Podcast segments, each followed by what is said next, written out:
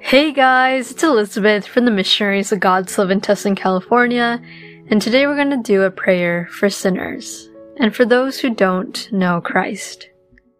But before we dive into this topic, I invite you to find a quiet place to sit. Strain your back, relax your shoulders, and take a deep breath in.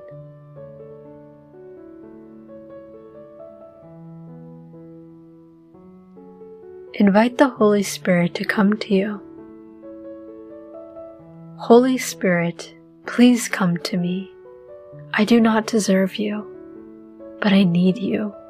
Please guide me and give me the spiritual strength I need to combat sins and temptations. Forgive me for any of my sins or mistakes that I have committed. And please give me your peace. Take another deep breath in. Fill your lungs with His presence and imagine your heart lifting up to the Lord. Your heart hugging our Lord. Thank you, Lord, for being here with me.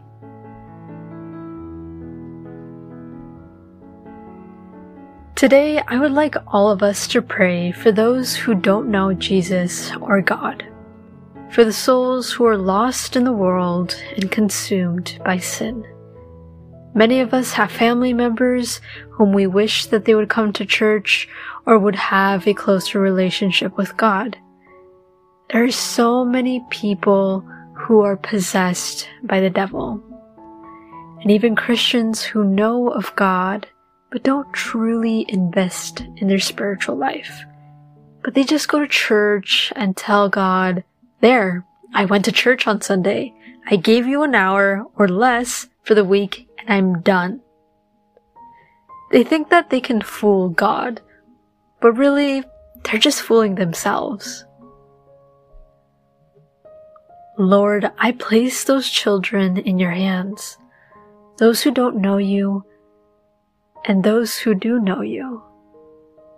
Today, I ask that you please bring them back to you. Wherever they are, bring your children back to you, Lord. May you shine a ray of light into their lives, into their hearts, into their souls, and wake them up. Help them realize that they're lost lost in a world that tells you focus on you, focus on money, focus on parties, focus on drinking, focus on everything but God. Help them realize that this world cannot satisfy their needs. They want to be happy and have meaning, but that cannot be fully found in this world. Please bring them back to you, Lord. And Lord, please help us to be a light to this world. May we be your representatives and help bring your children back to you. But also help us understand that your children will return to you when they're ready, when they're open to you. Help us to be patient for their return.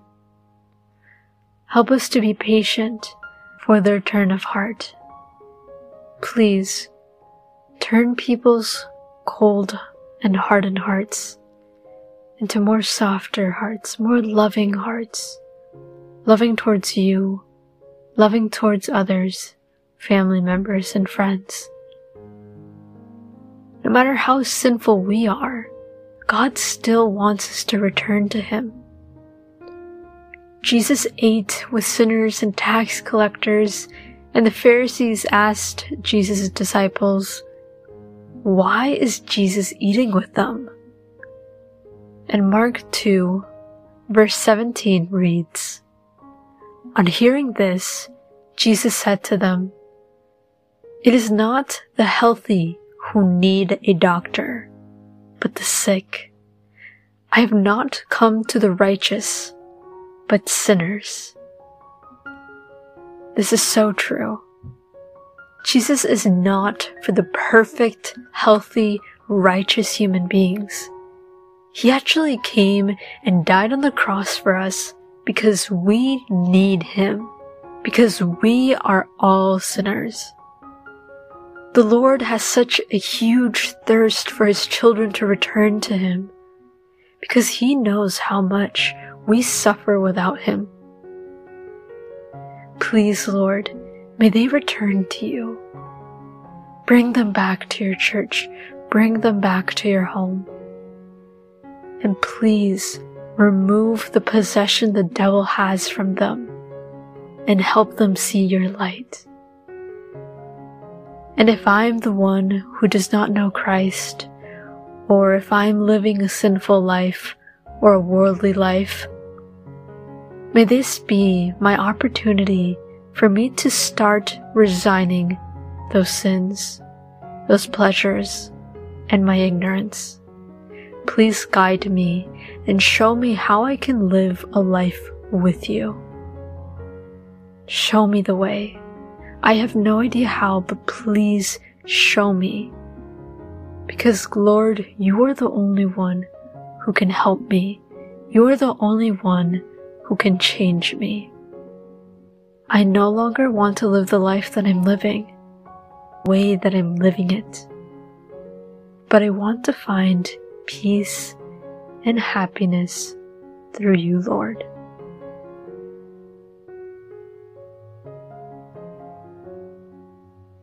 I invite you to continue praying with God.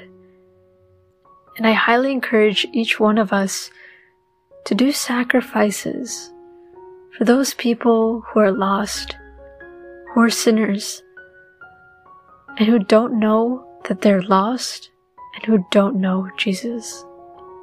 Let us make sacrifices in our life so they come back to the Lord.